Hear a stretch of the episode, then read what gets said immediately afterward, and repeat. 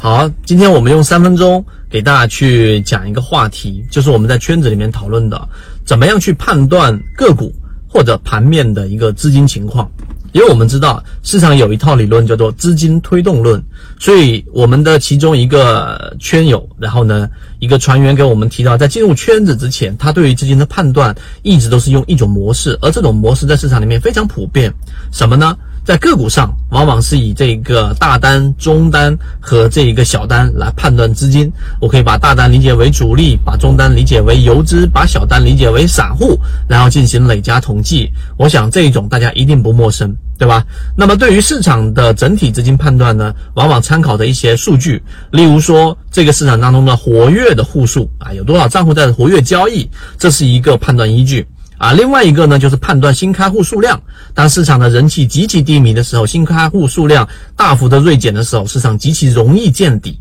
对吧？那这些逻辑上都是通的。但为什么大部分用这种方式的人判断市场，他总是会慢市场一两个节拍？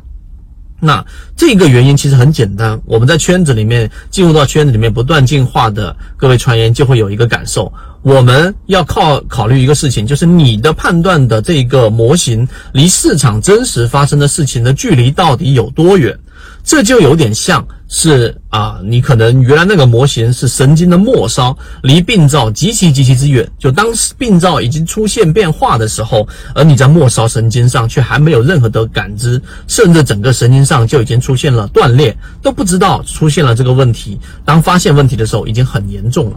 那么我们说的更直观一点，我们的模型，呃，进入圈子里面，举个例子，例如说我们讲的季报数据，季报数据里面啊，一年到头，我们现在提醒大家，四月底马上就来了，四月底是一季报公布，呃，时间这个只延迟一个月，最有效的一个月，一年到头我们选股只有两个月，最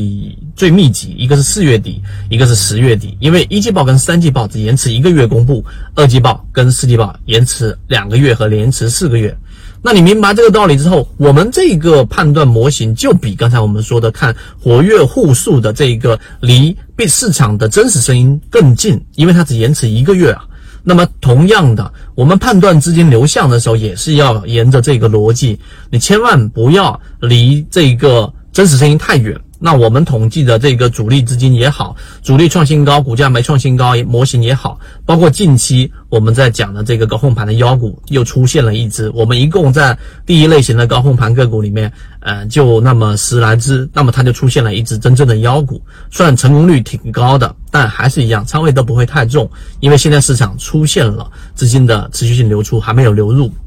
那么最后一个话题就是刚才我们说的，因为我们的。判断我们的这个呃模型依据是由于市场的当日发生的资金流进了还是流出了，这个离市场的声音最近。也就是说，我们说离病灶最近，所以如果你不是采用这种模型，而是用最原始的刚才我说那种模型的话呢，导致的结果就是，当市场资金持续流出的时候，市场没跌，因为资金优先于股价，那么这个时候你的节奏就慢了。相反的，当资金持续性翻红，后面我们一旦翻红，就会在圈子里面提醒大家，那么这个时候市场也是没涨的。你要等到市场的整个账户活跃的时候，一定涨过一波百分之二十到百分之三十了。所以我们给大家去讲到，你的模型离市场里面的真实声音啊，到底有多远，决定了你的模型的有效性。希望今天我们的三分钟对你来说有所帮助。我们还讨论了很多精华内容，更多完整版视频可以找到我们圈子啊，和你一起终身进化。正版内容我们都是直接交付到船员手上的，查看我的专辑简介，直接了解获取的途径。